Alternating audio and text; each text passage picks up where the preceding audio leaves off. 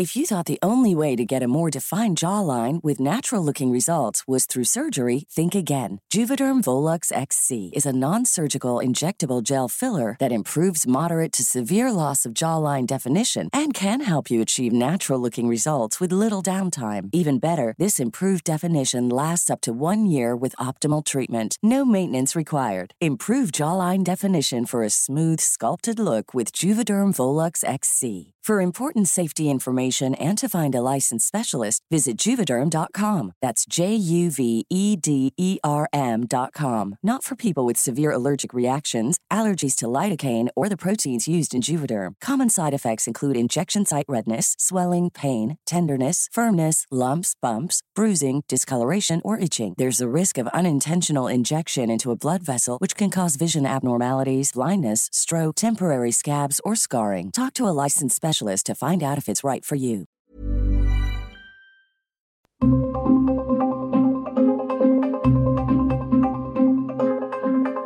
El Heraldo Radio presenta Zona de Noticias con Manuel Zamacona. Zona de Noticias, el epicentro de la información.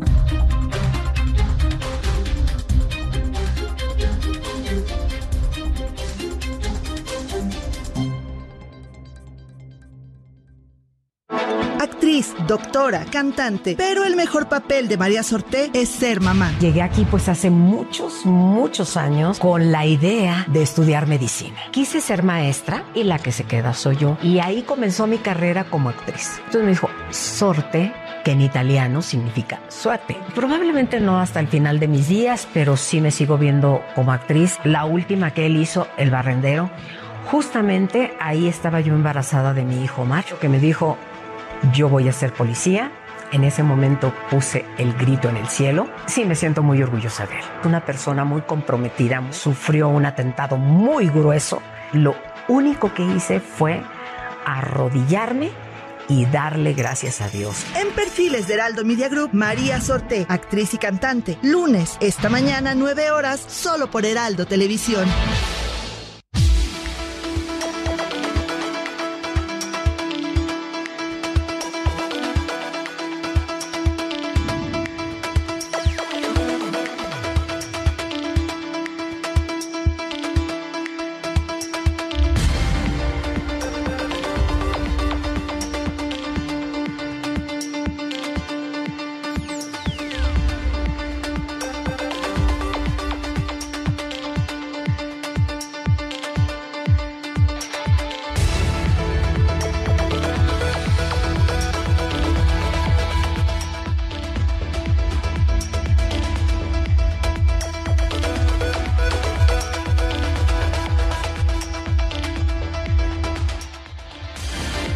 Las 2 de la tarde ya, con dos minutos tiempo del centro de la República Mexicana. Señoras y señores, qué gusto que nos estén acompañando ya a esta hora de la tarde aquí a través de la señal de Heraldo Radio, zona de noticias para quien nos viene sintonizando. Eh, gracias por estarlo haciendo que hoy ya saludando, saludando al mes de octubre. Se fue septiembre y entramos pues ya de lleno al último trimestre del año. Héctor Vieira, ¿cómo estás? Mi querido Manuel, ¿Cómo estás? Muy buenas tardes a todos nuestros amigos que nos escuchan en vivo y en directo desde Insurgentes Sur 1271, Colonia Insurgentes Extremadura. Pues un domingo caluroso, un domingo cargado de información también, mi querido Manuel. Sí. No paramos. Y mira, hoy, primero de octubre, ya con esto prácticamente estamos dando inicio a la última cuarta parte del año, el último trimestre del año, que se va rapidísimo. Bien dicen por ahí que después de las fiestas patrias del 15 de septiembre, sí. ya el año prácticamente terminó. Y mala fecha también para ponerse a dieta, como lo acabo de hacer de repente. Bueno, en más. esta última época del año se nos ocurre estar a dieta, pero bueno, también es un reto importante porque pues las tentaciones gastronómicas están ahí, ¿no? Pendientes. Por cierto, ¿te gusta el café, Héctor Vieira? De mis bebidas favoritas y no me puede acompañar en el trabajo, en la casa, en la escuela en su momento cuando estábamos todavía estudiando. Era mi mejor compañía para estar despiertos. Sí. Y he de confesarlo, te soy muy honesto. Sé que no hago bien en decirlo, pero un cafecito con un cigarrito de repente se apetece. Sí, se acepta, sí. Bueno, pues hoy, primero de octubre, se celebra el Día Internacional del Café. Esto, bueno, pues con el objetivo de rendir homenaje al café, que es una, efectivamente, de las pues más consumidas y populares de todo el mundo.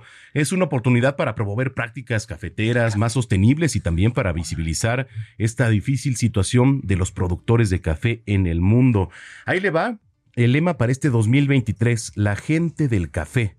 En el Día Internacional del Café 2023, la Organización Internacional del Café y la Organización Internacional del Trabajo lanzaron esta campaña común titulada La gente del café o Coffee People. Esto va acompañado de un desafío en las redes sociales con este tema promover el derecho a un entorno de trabajo seguro, saludable en la cadena de suministro del café. ¿Cuál le estamos poniendo? ¿La del café? ¿La cumbia del, del mole? De Lila Downs, así se llama. Bueno. El mole, el café, el mezcal. El mezcal. De que habla la canción de esta gran artista mexicana. Y pues sí, siempre. Y hay para todos los gustos, mi querido Manuel, Sí. un cafecito expreso cortado, a los que les gusta fuerte. El de pegador. Chiapas también. El colombiano es muy bueno. El colombiano, el del tocallito Valdés. Ándale. Ah, bueno, vamos a decirlo. Juan Valdés, dicho. Sí. Digo, más allá de la marca, es eh, pues uno de los productores más reconocidos en la historia de este, de este grano, de este producto que nos da la naturaleza. Y para climas como ahorita, mi querido Manuel, bueno, también está el café frappuccino. Ándale, ya un todo, poquito o sea, más de las variedades. Para todos los gustos, para todas, de todas las variedades, el que más nos guste, pero siempre empezar el día también con una buena taza de café, siempre se agradecerá. Muy bien. Oiga, pues los invitamos para que nos sigan en redes sociales, arroba Samacona al aire. Le repito, arroba Samacona al aire y también en www.heraldodemexico.com.mx. Bienvenidas, bienvenidos a Zona de Noticias. Está usted en el lugar correcto. Yo soy Manuel Zamacona y ya está aquí Héctor Vieira con el resumen de la primera hora. Resumen inicial, lo más importante ocurrido hasta el momento.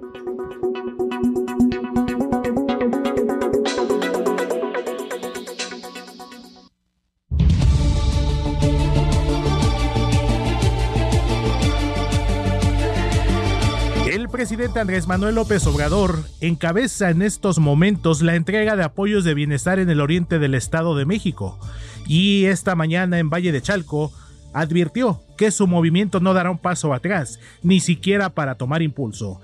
Más adelante haremos enlace en directo con nuestra compañera Noemí Gutiérrez, quien nos tendrá todos los detalles desde la gira del presidente Andrés Manuel López Obrador. El presidente nacional del PAN, Marco Cortés, aseguró que hoy domingo 1 de octubre inicia la cuenta regresiva para que Morena y el régimen de Andrés Manuel López Obrador se vayan, y con ello dijo, inicie una nueva etapa de cambio positivo para México. En temas políticos, más temas políticos, pero además migratorios, como lo que padece actualmente nuestro país, el vicecoordinador del PAN en la Cámara de Diputados, Jorge Triana, visitó la frontera de México y Estados Unidos en la ciudad en Ciudad Juárez, Chihuahua, desde donde advirtió que cerca de 30 mil migrantes se encuentran varados en esta línea fronteriza y además advirtió que en promedio llegan 2 mil migrantes por día y advirtió también que el gobierno federal prefiere estar ausente para no dañar su imagen. Esto fue lo que dijo el diputado Jorge Triana.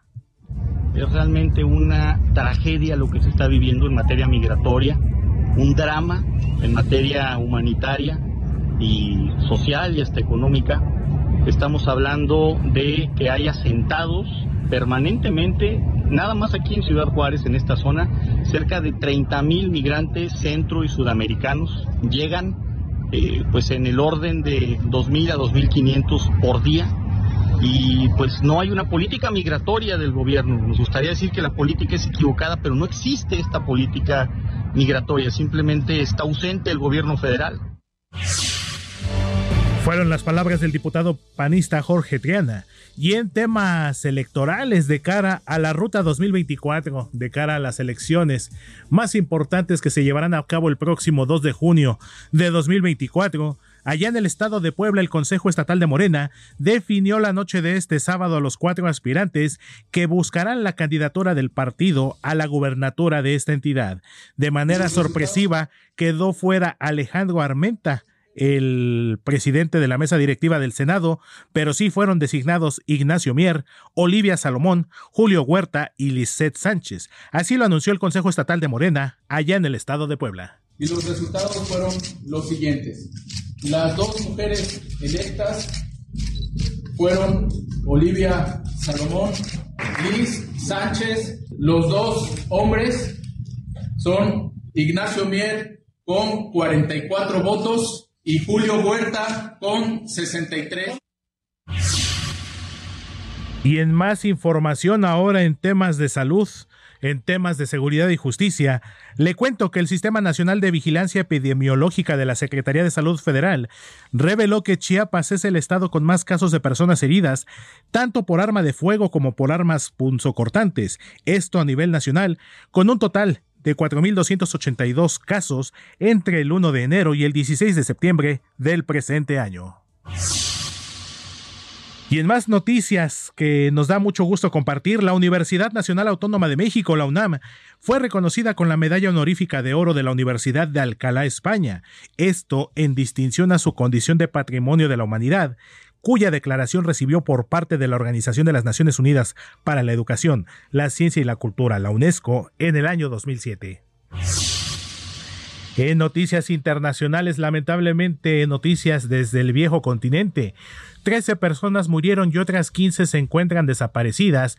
Esto luego de un incendio que se registró durante la madrugada de este domingo, hora del centro de México, al interior de un restaurante bar en la zona de las Atalayas, que es conocida por sus discotecas, locales de comida rápida y clubes nocturnos, esto en la ciudad de Murcia, al sureste del país ibérico. El presidente de Estados Unidos Joe Biden aseguró este domingo a los aliados estadounidenses, así como al pueblo de Ucrania, que pueden seguir contando con el apoyo de su país a Kiev, al señalar que cuentan con la gran mayoría de ambos partidos en el Congreso estadounidense para mantener esa ayuda y a pesar de la oposición de algunos legisladores afines al que quiere regresar a la Casa Blanca, el magnate Donald Trump. En información deportiva, el mexicano Saúl El Canelo Álvarez retuvo sus cuatro títulos mundiales de peso supermediano luego de vencer anoche en la ciudad de Las Vegas a su rival estadounidense Jermel Charlot. Por otra parte, en la Liga MX y en el Estadio Azteca, con polémica arbitral, América venció a Pumas de la Universidad Nacional un gol a cero. De esto y más hablaremos con nuestro experto en deportes, Roberto San Germán. Y vámonos a las calles de la Ciudad de México esta tarde de domingo, esta tarde calurosa, con el mejor equipo, el equipo de reporteros viales del Heraldo Media Group. Saludo con gusto a mi compañero y amigo Alan Rodríguez. Amigo, ¿cómo estás? Muy buena tarde. ¿Dónde te encuentras en este momento? Hola, ¿qué tal Héctor? Amigos, muy buenas tardes. Zona sur de la Ciudad de México, Avenida de los Insurgentes, con buena circulación para quienes se dirigen con rumbo hacia la zona de periférico. Prácticamente desde la zona del eje 7 sur estarán encontrando buena circulación y así continúa hasta prácticamente la zona donde se encuentra el centro comercial de Perisur. En el sentido contrario, encontrará ligeros asentamientos al entrar hasta la zona del eje 10 sur y a partir de este punto frente al Parque de la Bombilla, algunos ligeros asentamientos, sin embargo, la circulación mejora muchísimo para quienes se desplazan con rumbo hacia la zona de viaducto. Tómelo en consideración esta tarde de domingo que no hay muchos vehículos, no maneje con velocidades altas, haga el caso a las leyes de tránsito y respete en todos momentos las indicaciones de la vialidad. Por lo pronto, Héctor, amigos, es el reporte que tenemos. Muchísimas gracias, mi querido Alan. Más adelante regresamos contigo desde otro punto de la capital y como bien lo dices, tengan mucho cuidado nuestros amigos automovilistas porque a veces eh, uno se confía que ve uno poquito tráfico, no ve uno tanto vehículo, le mete un poquito más al acelerador, pero bueno, desafortunadamente la velocidad no perdona y en un pestañeo, en un descuido, podemos ser eh, partícipes de un percance vial. Con mucho cuidado tú también, amigo, allá en la motocicleta y nos escuchamos en un ratito más. Buenas tardes. Muchísimas gracias, mi compañero y amigo Alan Rodríguez, reportero vial del Heraldo Media Group. Cuando en este momento son las 2 de la tarde con 14 minutos, hora del centro de la República Mexicana. Ya no tengo miedo de ti. Ya toda mi vida eres tú. Vivo tu respiro que queda aquí, que consumo día tras día. No puedo dividirme ya entre tú y mil mares. No puedo ahora estarme quieta y esperarte. Yo que habría estado por ti cualquier lejana ciudad. Y en información de los espectáculos le comparto que la cantautora italiana Laura Pausini será reconocida el próximo mes de noviembre por la Academia Latina de la Grabación allá en Sevilla, España. Esto con motivo de sus primeros 30 años de trayectoria. Y por eso estamos escuchando Entre tú y Mil Mares, el tema principal de su disco del mismo nombre, lanzado en el año 2000. Es la voz de Laura Pausini.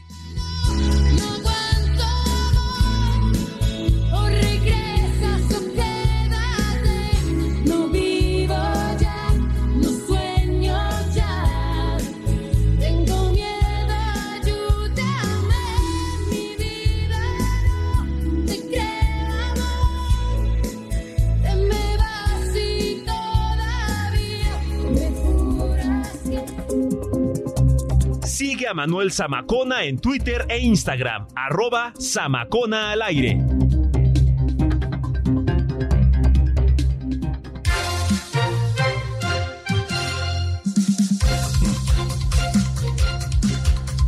Las 2 de la tarde con 16 minutos en el tiempo del centro del país. Muchas gracias, Héctor Vieira, por el resumen de noticias. Y gracias a ustedes, nada más les recuerdo las vías de comunicación. Arroba Samacona al aire. Escríbanos, mándenos sus opiniones, comentarios, sugerencias, puntos de vista. Es muy importante que lo hagan. También recuerden que somos una vía de comunicación ante las autoridades que nos están monitoreando. Bueno, pues ya entrando de lleno con la información.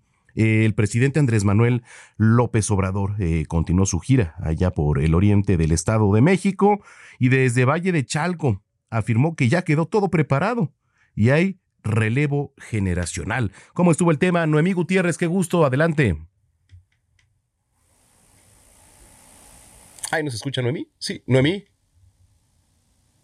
No, creo que no está ahí, Noemí Gutiérrez. Bueno, ahorita vamos a ir con, con esta información, que por cierto, eh, pues ya sabe, son tiempos electorales bastante intensos y por ahí veníamos eh, escuchando también las palabras de Omar García Harfush, aspirante al cargo de coordinador de los comités para la defensa de la transformación de la Ciudad de México.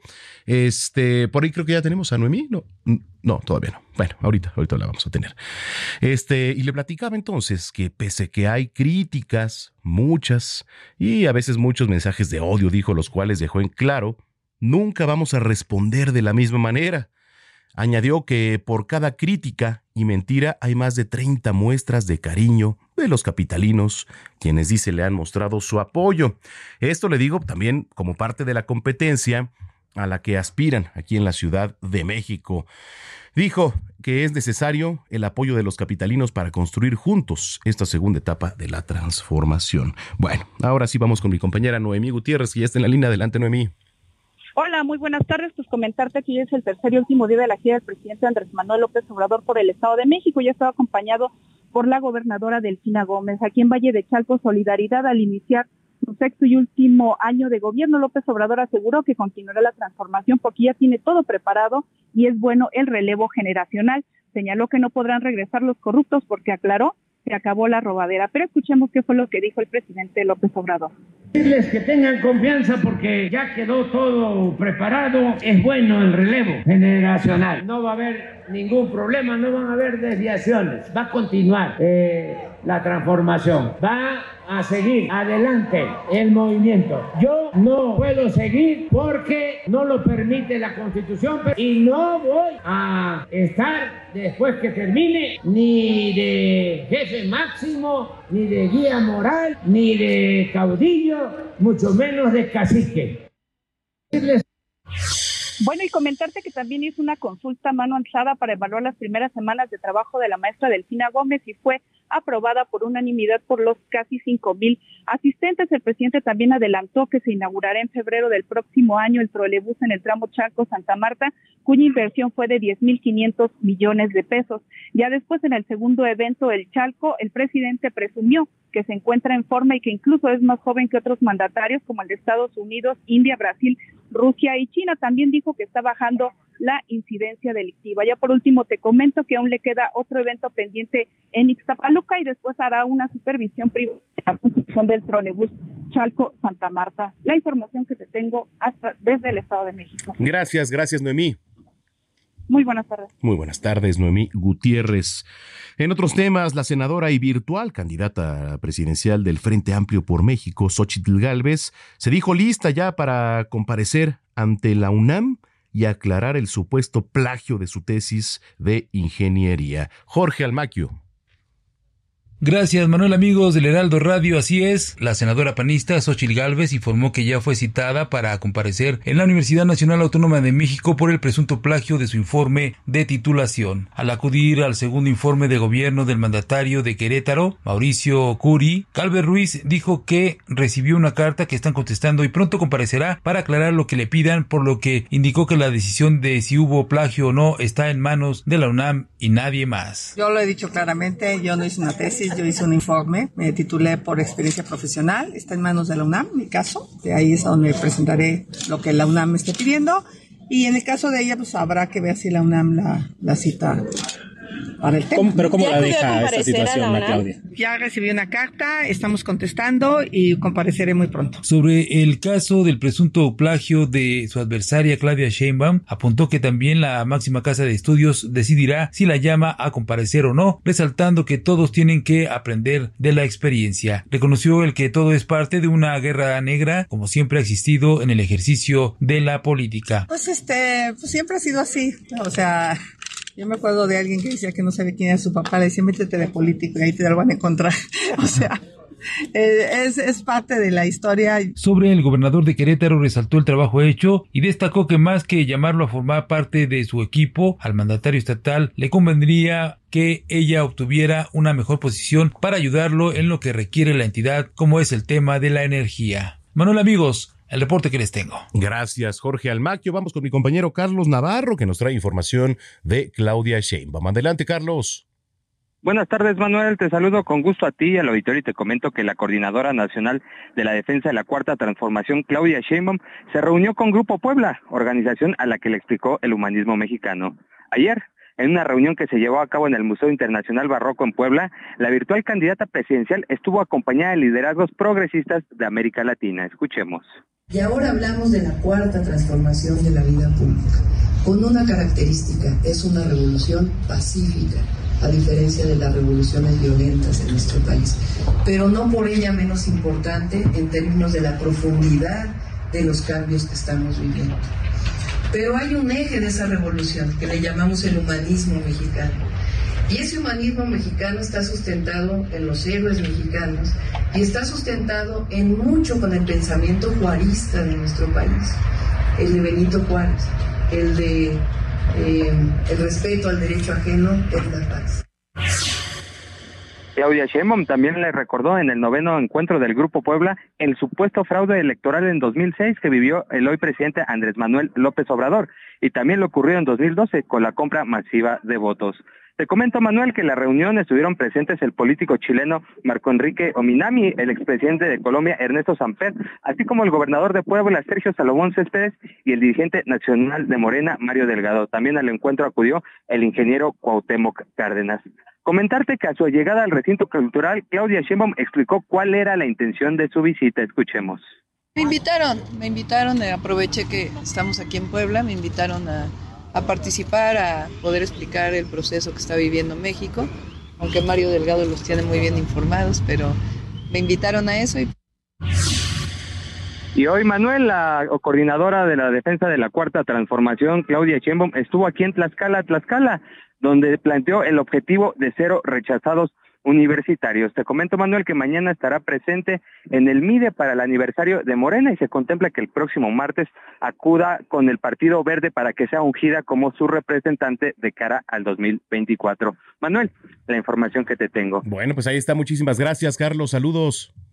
Hasta luego, buenas tardes, Manuel. Buenas tardes, Carlos Navarro, ahí con información de Claudia Sheinbaum. Ya son las 2 de la tarde con 24 minutos. Los invito para que estemos en contacto, arroba Samacona al aire, le repito, arroba Samacona al aire y www.heraldodemexico.com.mx. Que por cierto, bueno, pues si usted entra al portal, eh, se va a encontrar con información actual y vámonos de una vez con la música. Para hoy comenzamos con las efemérides.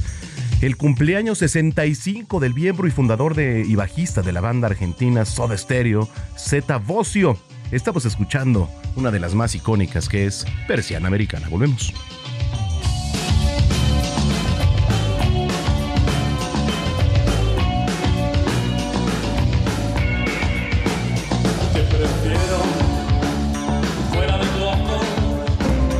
A una pausa y regresamos con Manuel Zamacona a Zona de Noticias.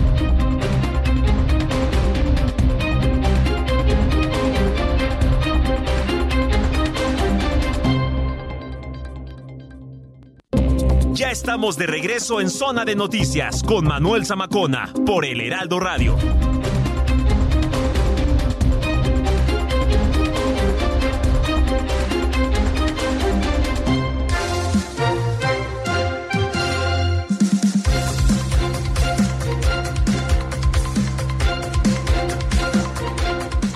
Ya son las 2 de la tarde con 30 minutos en el tiempo del centro del país. Muchas gracias por continuar con nosotros. Si es que ya estaba en sintonía, si lo acaba de hacer, sea bienvenida, bienvenido a este espacio aquí a través de la señal de Heraldo Radio. Oiga, le quiero platicar, eh, ya estamos contactando a nuestro colaborador Mauricio Train Bautista, contador público, porque, eh, fíjese, en el paquete económico 2024 se incluye un incremento importante al impuesto sobre los ahorros. ¿Cómo está este tema? A ver, ahí le va otra vez. Incremento importante al impuesto sobre los ahorros. ¿En qué consiste? ¿Cómo va a afectar, por supuesto, también a la economía ahora para el próximo año? Y en la línea telefónica tengo al maestro Mauricio Traín Bautista, contador público certificado, a quien saludo como siempre con mucho gusto. Eh, maestro, qué gusto, ¿cómo está? Buenas tardes. ¿Qué tal, Manuel? ¿Cómo estás? Muy buenas tardes. Aquí a tus órdenes, señor. Muchísimas gracias. Oiga, pues poníamos en contexto este tema del impuesto sobre los ahorros. ¿Qué tenemos que saber al respecto? Fíjate que es un tema que, que se está todavía, no se, no se ha este, hecho el aumento a esta tasa de retenciones, todavía es un proyecto de reforma. Sin embargo, bueno, de alguna forma, el, el, este, es- hay que sacar este dinero, dinero para el presupuesto del próximo año. Sabemos, sabemos que están muy fuertes en este sentido las obras que se están haciendo y que se tienen que terminar o se piensan terminar en este próximo año. Entonces, de alguna forma tienen que recaudar y para eso entonces los impuestos son importantísimos para para este para esta, este ingreso del erario.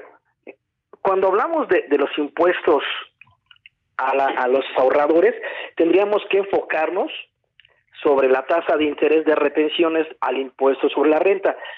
No es un impuesto nuevo, por ahí había escuchado que iba a haber un impuesto nuevo, sin embargo no lo es. Lo que sí es es una tasa, un aumento del 9% a la tasa que se está teniendo. Este impuesto está reformado en el artículo 54 de la Ley de Impuesto a la Renta y habla y habla que en la Ley de Ingresos en el artículo 21 nos da cada año esta tasa de interés y eso es lo que tendríamos que tener en mente, cómo funciona y qué es lo que hace. A ver, y como recomendaciones, por ejemplo, para la gente que nos viene escuchando a esta hora de la tarde, ¿qué, qué se tiene que hacer? ¿Tenemos que estar prevenidos también en, en alguna situación, maestro?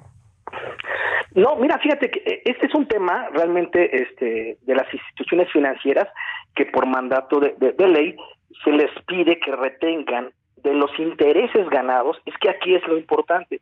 Cuando nosotros hablamos de que hay un impuesto al ahorro, pues imagínate, ya todos diríamos, ya no voy a guardar mi dinero porque ahora por tener mi dinero en el banco me van a cobrar un impuesto y no es por el dinero que yo tengo en el banco, sino es por el dinero que genere rendimientos el banco.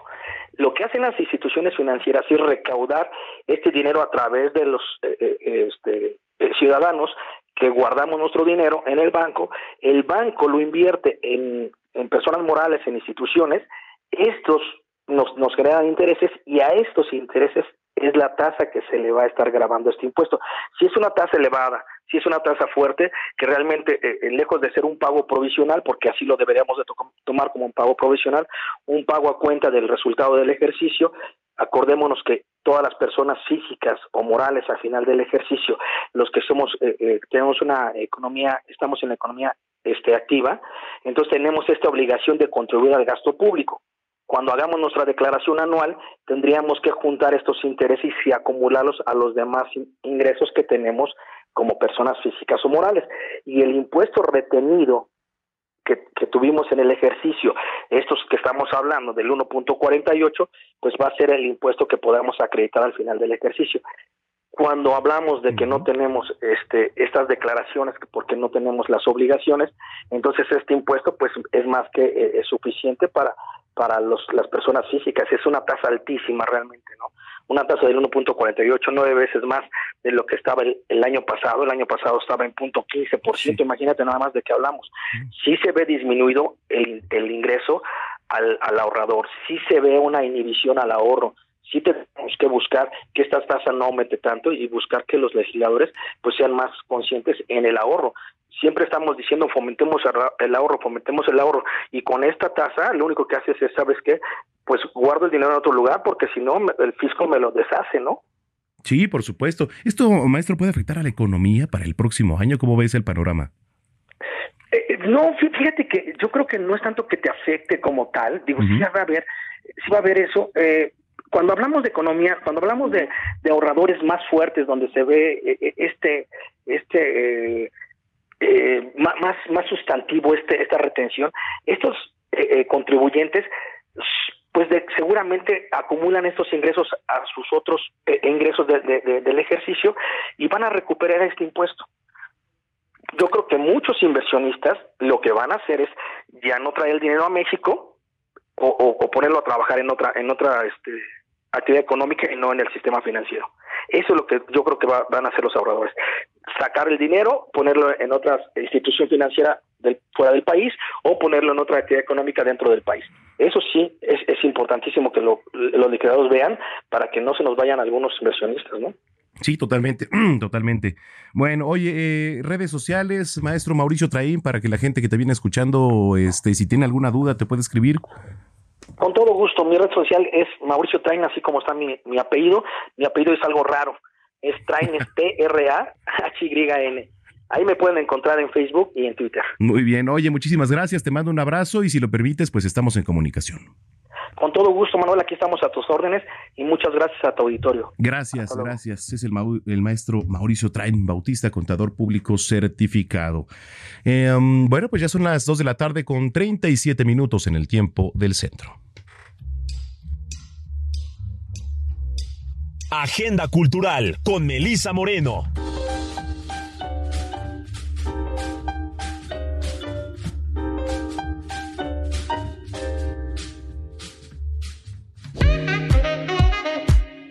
Bienvenidos a la Agenda Cultural del Heraldo de México. Yo soy Melisa Moreno y esta es nuestra selección para Zona de Noticias. La Galería Hilario Galguera presenta Loving the Record, la primera exposición individual de Isa Saliender como artista de la galería. Dicha muestra explora los entresijos del cambiante discurso en torno a la narrativa y empoderamiento femenino, a través de un recorrido de piezas que el artista crea con una variedad de medios como la pintura, el dibujo y la serigrafía. El conjunto de obras presentadas de técnica mixta muestran la evolución artística de Saliender, presentando por primera vez una serie de pinturas que incorporan la figura humana, acompañadas de su iconografía característica, que hace referencia a la naturaleza y a la cultura popular.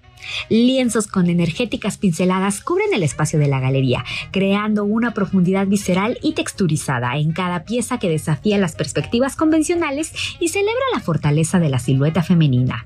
En el centro se encuentra la activista y modelo Natalie White, amiga entrañable y musa del artista, que encarna la fuerza y la libertad que se busca. Loving the Record estará abierta al público hasta el 4 de noviembre en la Galería Hilario Galguera. Un libro único sobre el poder transformador de la naturaleza. ¿Puede un jardín salvar una vida? ¿Puede un jardinero salvar el planeta? Los personajes de las historias que conforman un trozo de tierra, que en unos casos plantan jardines y huertos y en otros los contemplan o los cuidan, encarnan lo mejor de la condición humana. Son héroes cotidianos que con pequeños gestos o grandes proezas contribuyen a hacer del mundo un lugar mejor.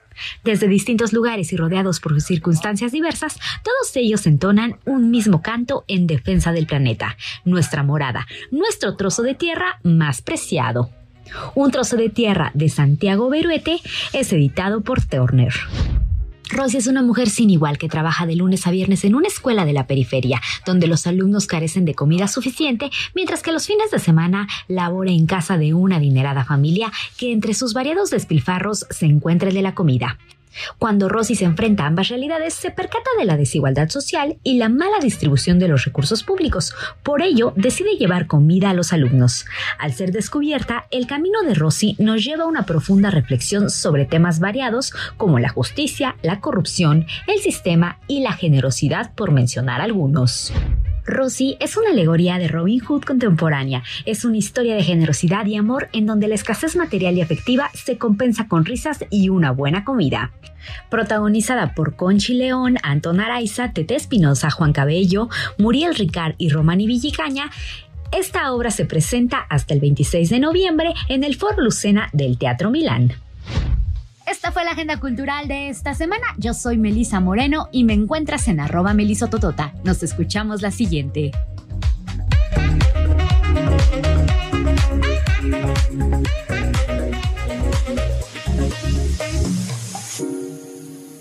Zona de noticias, el epicentro de la información.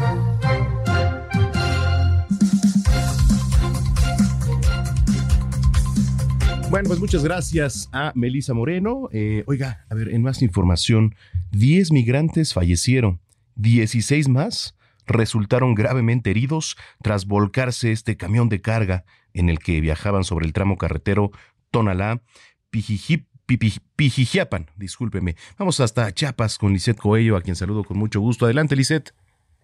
¿Qué tal, Manuel? Muy buenas tardes. Efectivamente, como lo comentas, la madrugada de este domingo se registró un fuerte accidente en el tramo carretero Pijijiapan-Tonalá en Chiapas, a la altura del kilómetro 134. Hasta el momento, el saldo es de 10 personas eh, migrantes, lamentablemente, que fallecieron y al menos unas eh, 15 personas más resultaron lesionadas.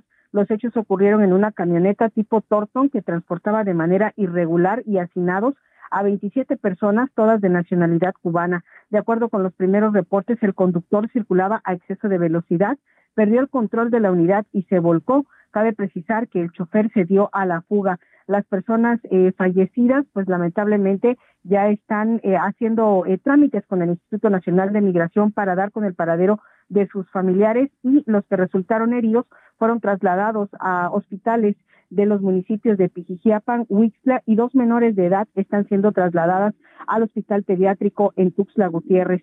El Instituto Nacional de Migración informó que las 10 mujeres de nacionalidad cubana que murieron, una de ellas pues era menor de edad. Autoridades de los tres niveles de gobierno y protección civil llegaron al lugar. Por parte de migración arribaron elementos del grupo Beta de Arriaga y Tapachula para pues también el auxilio inmediato. Comentarte, eh, Manuel, que este es el segundo accidente de migrantes en menos de una semana que ocurre en el estado de Chiapas.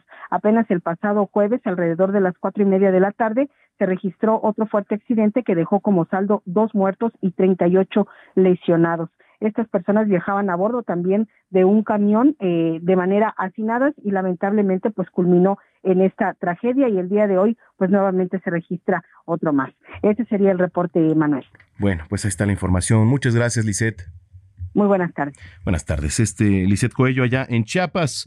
El jefe de gobierno de la capital, Martí Batres, aseguró que será respetuoso del proceso interno de Morena en la capital está llamando también a los funcionarios locales a hacer lo mismo. Vamos con mi compañera Frida Valencia. Te saludo con muchísimo gusto y te comento que ante la reciente aprobación de cuatro contendientes para representar a Morena en la encuesta que definirá al candidato del partido para la jefatura de gobierno, el actual mandatario capitalino Martí Batres Guadarrama hizo un llamado a los funcionarios a no meterse en el ejercicio democrático con el fin de evitar entorpecer la dinámica. Mencionó que en una reunión que sostuvo el jueves por la noche les pidió a quienes son funcionarios que se dediquen a las tareas de gobierno, particularmente quienes tienen eh, a su cargo programas sociales, que no usen esos programas para apoyar a nadie. En conferencia de prensa, el jefe de gobierno reconoció que incluso aquellos funcionarios que ya se habían presentado en algún evento de las llamadas corcholatas capitalinas, les pidió evitar dichos encuentros y dedicarse a sus tareas en el gobierno para evitar malos entendidos respecto al uso de programas sociales en beneficio de los contendientes.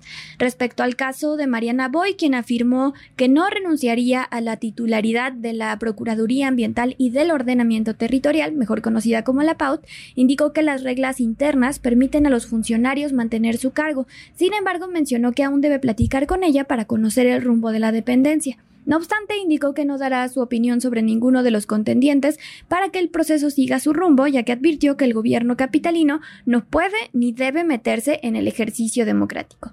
Ese sería mi reporte hasta el momento. Seguimos informando. Muchas gracias a mi compañera Frida Valencia. Tenemos un relajo de repente aquí con los controles que se van y vienen, pero bueno, eh, oiga, la Comisión de Búsqueda de Personas eh, del Estado de Jalisco informó sobre la desaparición de tres jóvenes, otra vez, eh, resaltando por este tema Jalisco, um, desaparecieron um, en el municipio de Zapopan. Fueron vistos por última vez el pasado 25 de septiembre. Mayeli Mariscal. Hola, ¿qué tal? Excelente sábado, excelente sábado también para todo el auditorio.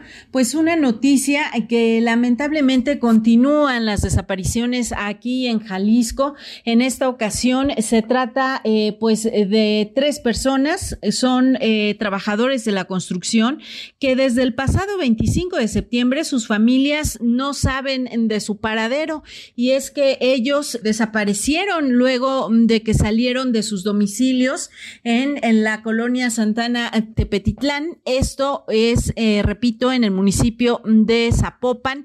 Eh, se trata de Jesús Fernando Márquez Díaz, Sergio Díaz Corona y Julio César Rodríguez Gutiérrez.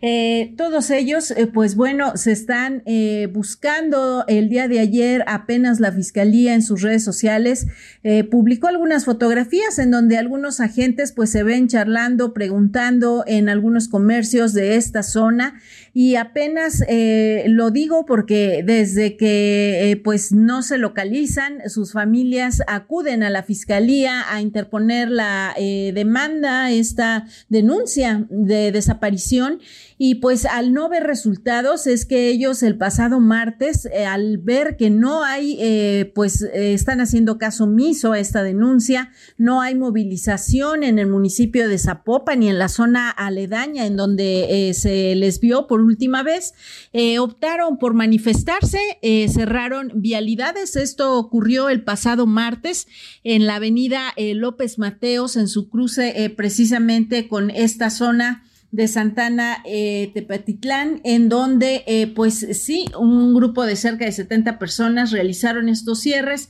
El día de ayer, repito, ya finalmente la fiscalía pues eh, con fotografías informa que sí están trabajando en la zona y pues una desaparición más eh, de estas que son pues de varias personas en donde hay que recordar al interior del estado pues se dio el 11 de agosto esta desaparición de los jóvenes en Lagos de Moreno, también en Encarnación de, de Díaz, cuatro mujeres. Y bueno, en ninguno de estos casos se han concluido las investigaciones, no se ha dado con el paradero tampoco de estas personas, ni de los jóvenes en Lagos de Moreno, ni tampoco de las mujeres en Encarnación de Díaz. Esa es la información, eh, seguimos al pendiente y bueno, si hay alguna noticia, se las eh, comunicamos a través de los espacios de Heraldo Media Group.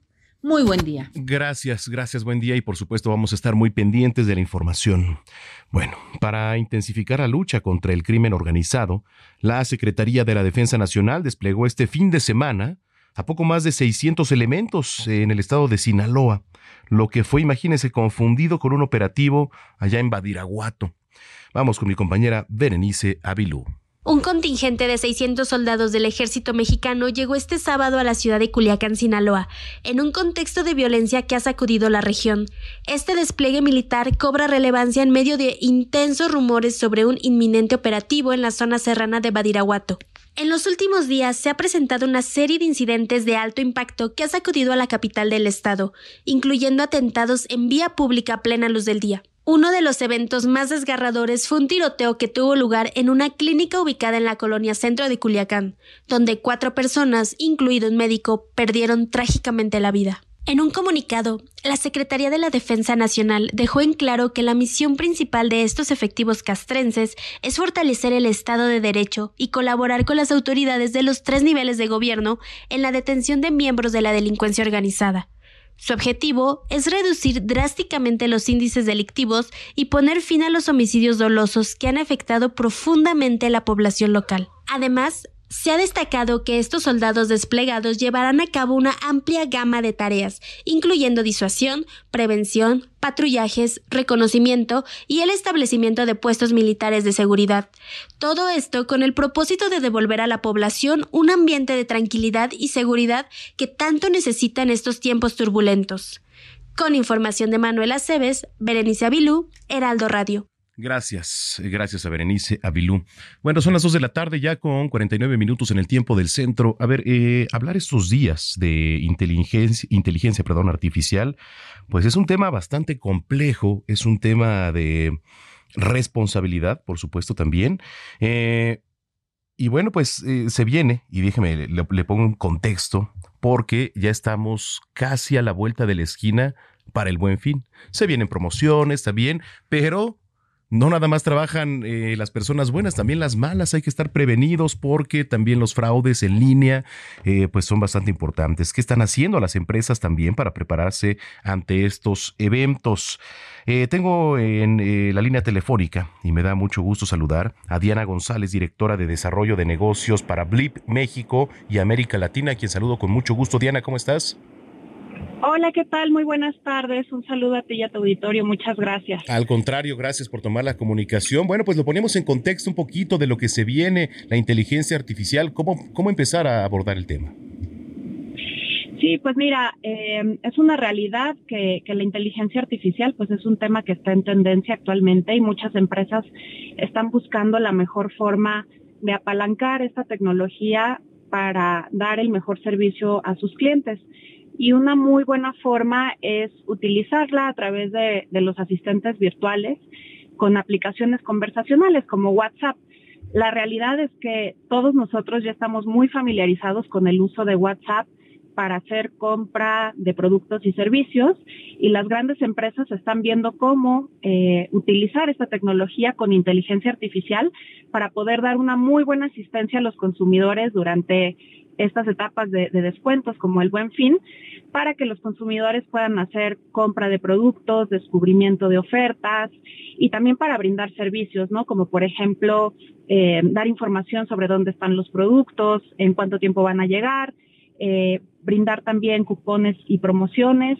Y bueno, es realmente eh, un, una nueva tendencia y algo que las empresas constantemente están buscando cómo apalancarse para justamente dar un mejor servicio a, a sus clientes. Eso es importante también y importante también comentarle al, al público pues que estén prevenidos, ¿no? Porque eh, debemos saber qué es lo que estamos eh, comprando, cómo lo compramos también y este pues la seguridad es, es parte fundamental de esto. Sí, es correcto. La seguridad es, es una parte muy, muy importante. Por eso es que las empresas pues están buscando cómo proveer eh, un canal seguro. Por eso es muy importante que la gente, los consumidores, se fijen eh, que cuando están hablando con una empresa tenga la palomita verde eh, en el canal de WhatsApp. Eso quiere decir que realmente es una cuenta verificada, es una cuenta que pasó por todos los procesos de verificación eh, y que no se dejen sorprender, ¿no? Porque puede por haber ahí algunas sorpresas con cuentas que son fraudulentas. Entonces, es muy importante, eh, pues bueno, también no brindar datos personales eh, hasta que no tengamos la certeza de que realmente estamos hablando con el canal que está verificado de las empresas. Sí, por supuesto. Eh, ¿Cómo conectar con el cliente? Porque además eh, es, una temporada ahora que empieza y, qué bueno que hicimos contacto porque, a ver, empieza octubre, viene noviembre, viene diciembre, el último trimestre del año, pero pues eh, son fechas en donde, pues de alguna manera quizás se gasta un poquito más, ¿no? Vienen ahí bonos por parte del, del trabajo o muchos trabajos, etcétera, pero eh, se incrementa mucho también el tema de las ventas en, en línea, ¿no? Sí, es correcto. La verdad es que ya no es eh, ya ninguna empresa está pensando si debería de tener presencia online con un sitio de internet o presencia en las redes sociales.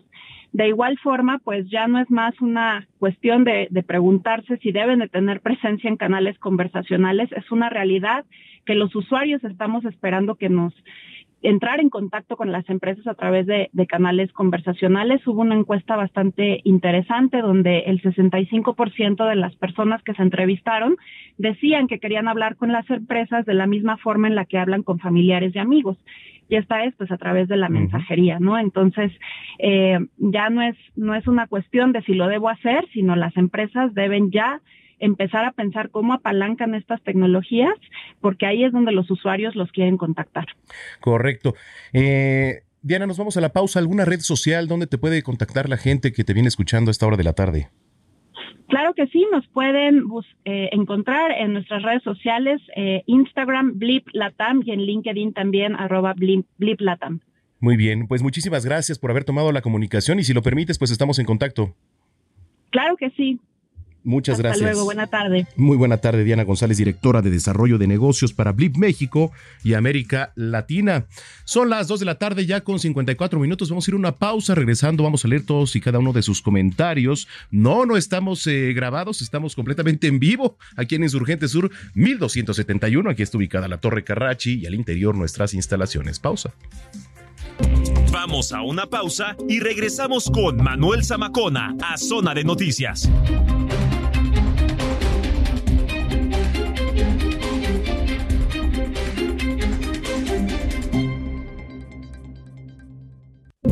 Ya estamos de regreso en Zona de Noticias con Manuel Zamacona por El Heraldo Radio. Ryan Reynolds here from Mint Mobile. With the price of just about everything going up during inflation, we thought we'd bring our prices down. So to help us, we brought in a reverse auctioneer, which is apparently a thing.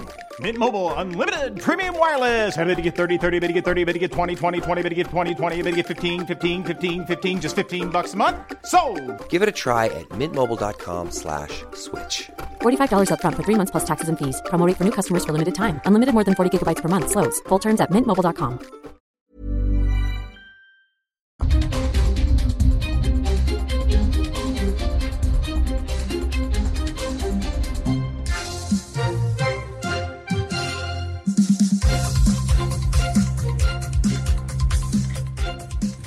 Son las 3 de la tarde en punto en el tiempo del centro de la República Mexicana. Muchas gracias por continuar con nosotros. Si es que ya estaba en sintonía, si lo acaban de hacer, sea bienvenida, bienvenido a este espacio de noticias a través de la señal de Heraldo Radio. Aquí la frecuencia en la zona metropolitana del Valle de México es el 98.5 de FM y también saludamos a eh, quienes nos escuchan a lo largo y ancho de la República Mexicana, de norte a sur, de sur a norte.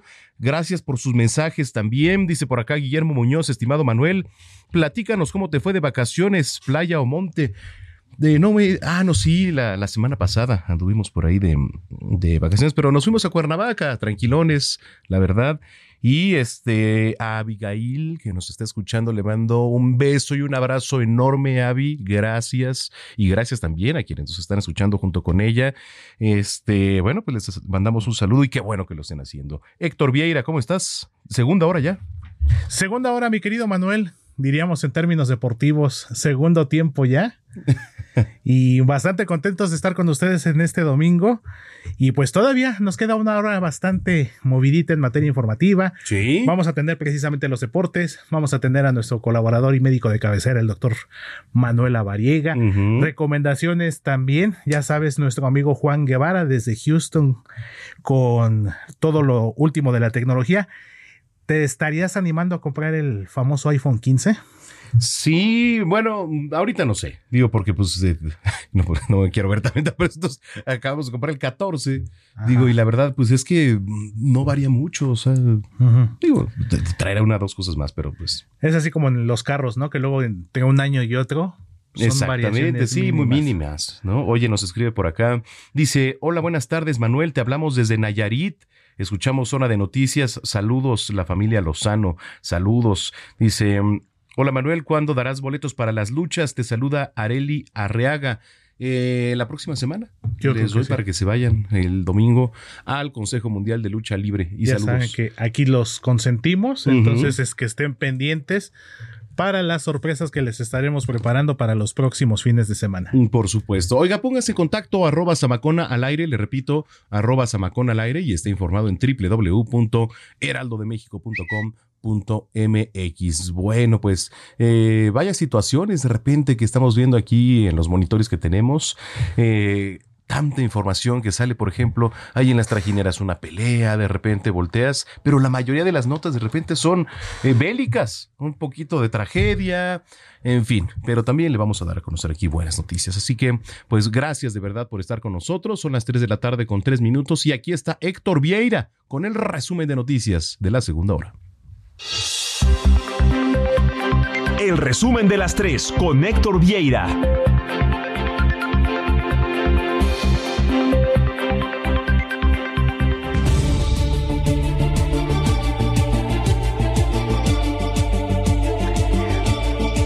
Le comento que la Secretaría de Movilidad de la Ciudad de México dio a conocer que a una semana de la entrada en vigor de las modificaciones al reglamento de tránsito para motociclistas, más de 600 unidades y sus respectivos conductores han sido sancionados. En este caso, las motocicletas han sido llevadas al corralón y sus propietarios han tenido que pagar sus respectivas multas. Más de 600 motocicletas al corralón a una entrada en vigor de las modificaciones al reglamento de tránsito de la Ciudad de México. Integrantes del colectivo Familiares Buscando a Nuestros Desaparecidos localizaron restos humanos de tres personas en la zona este de Tijuana, esto allá en Baja California. Los activistas fueron advertidos de forma anónima sobre estos cuerpos a la orilla de Valle San Pedro, lo que movilizó a la familia, a las familias, para encontrar y tratar de identificar a sus familiares. En materia de espectáculos, la mañana de este domingo se dio a conocer el fallecimiento a los 36 años de la actriz tabasqueña Cecilia Priego, quien se dio a conocer en telenovelas de TV Azteca como Pobre Diabla y Pasión Morena, y recientemente participó en la serie La Reina del Sur. Su padre, el cantante Freddy Persa, quien hace tiempo participó en La Voz México, también confirmó el deceso de su hija. Descanse en paz, Cecilia Priego. El Servicio Meteorológico Nacional, por cierto, en materia de clima, para que es- esté pendiente saque el chipiturco. El Servicio Meteorológico Nacional de la Comisión Nacional del Agua advirtió en su más reciente comunicado que durante los próximos días circulará por México la onda tropical número 28, así como el Frente Frío número 4, lo que dejará un clima de lluvia para diferentes estados del país. Por otra parte, este fenómeno provocará descargas eléctricas y posible caída del granizo en el Valle de México, así como vientos de componente norte de 10 a 25 kilómetros por hora, con rachas de hasta 50 kilómetros por hora, esto en los estados de Sonora, Sinaloa, Michoacán, Nayarit y Colima.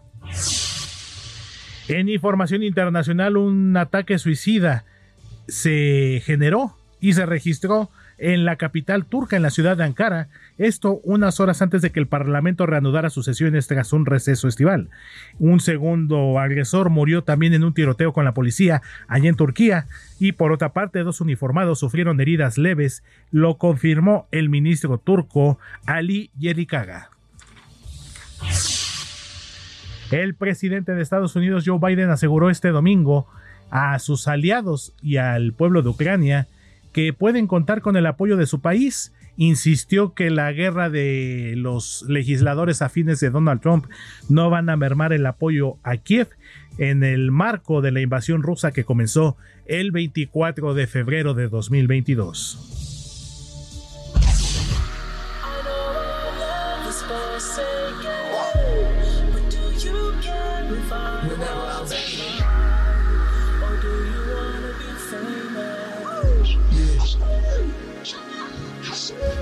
Off, she took the little blouse off. Too hard to go drop off. You know that boy. I know where we travel, so I me a time vault. I've been up in Cabo. Y en más información de espectáculos, le comento que los pasados jueves 29 y viernes 30 de septiembre, el cantante canadiense de Weekend se presentó en el Foro Sol, congregando a más de 100 mil personas quienes cantaron con él, bailaron, gritaron, entonaron sus éxitos. Este evento marcó el cierre de su gira titulada After All Still Died Tour en México, siendo nuestro país el anfitrión para el tramo final de esta exitosa travesía musical.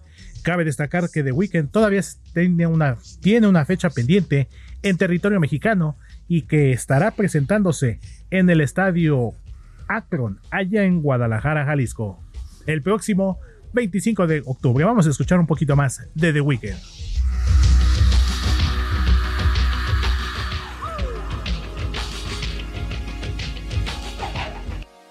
I'm waiting on a let go. I'm waiting on a let go. I know myself, I know exactly how to make it. Tecnología con Juan Guevara.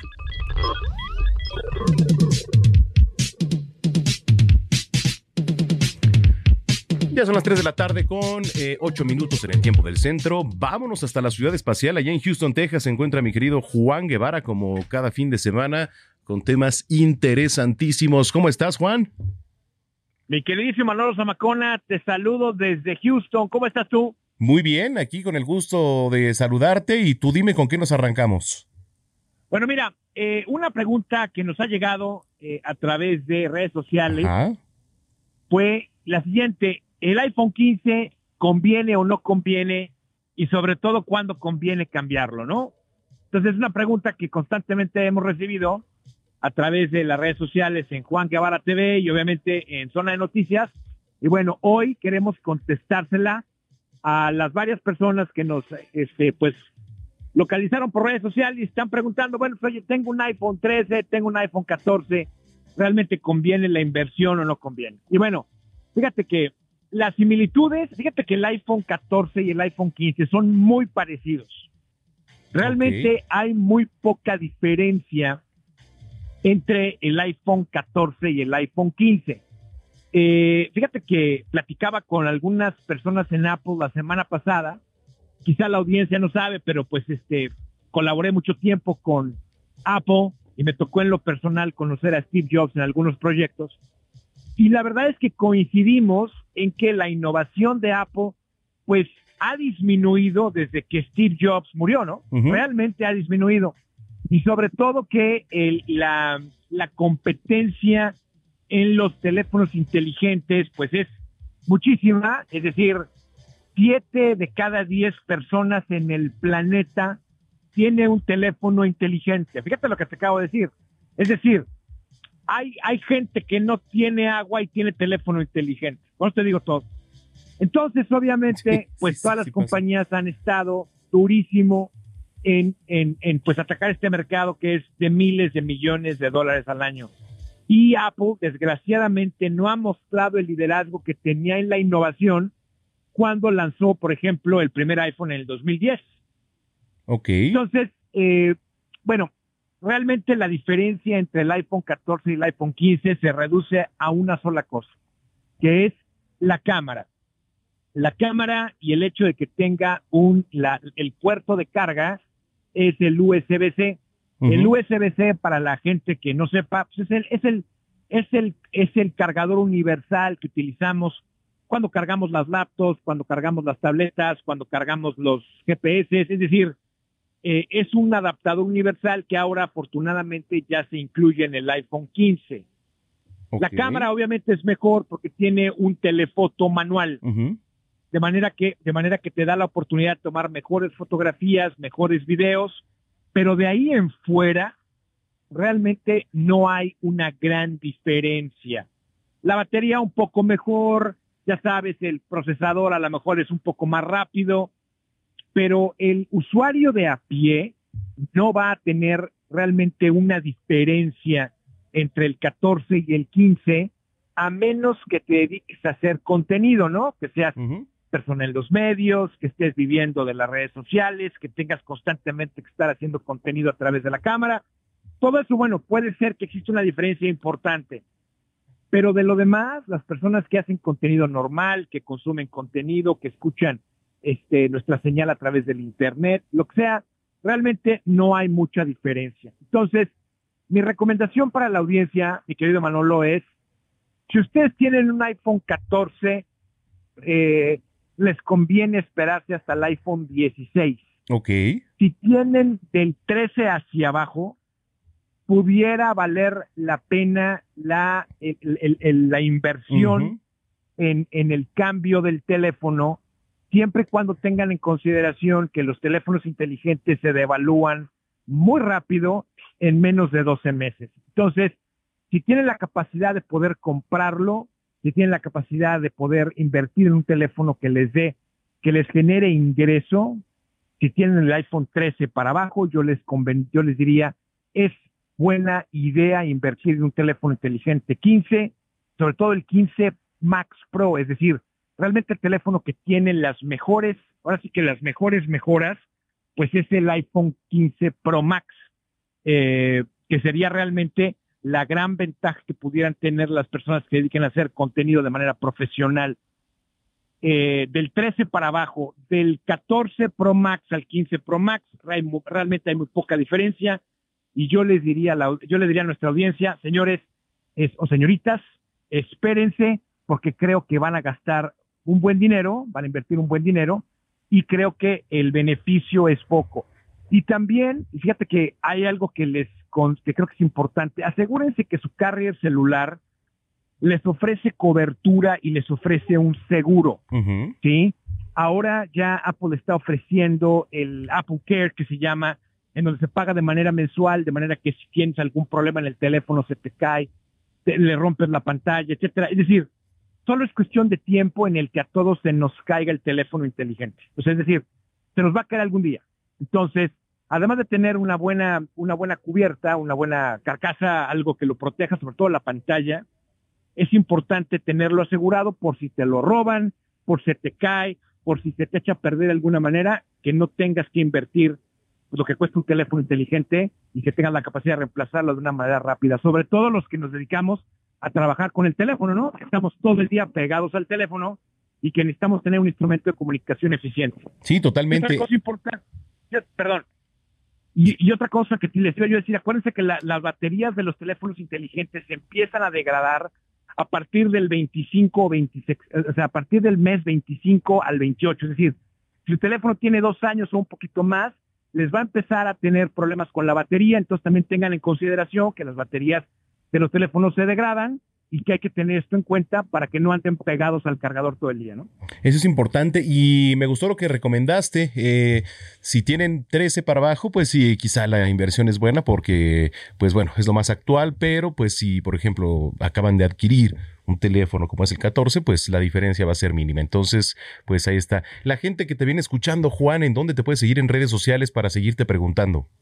Fíjense, mándenme sus preguntas, comentarios de todo, que sea tecnología. Juan Guevara TV, se lo repito, Juan Guevara TV. Y aquí estamos listos y dispuestos para estar contestando a las preguntas de tu tecnología aquí, con el único, el irrepetible, la voz mágica de la radio en México y en los Estados Unidos, mi querido Manuel Zamacona. Te mando un abrazo, Juan, mil gracias. Órale, un abrazo, saludos. Gracias, Juan Guevara, desde la Ciudad Espacial. 3 de la tarde, 16 minutos. Última hora en Zona de Noticias.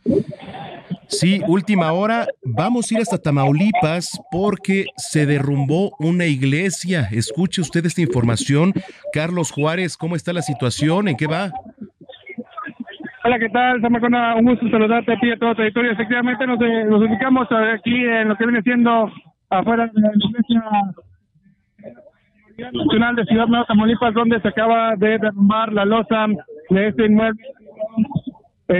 Afortunada. Siéntate, siéntate, siéntate, siéntate. Perdóname que estamos aquí. en la Adelante, sí, sí, sí. Van a mover la unidad, siéntate, agárrate. Eh, estamos este, en un punto donde eh, los cuerpos de emergencia están trabajando arduamente.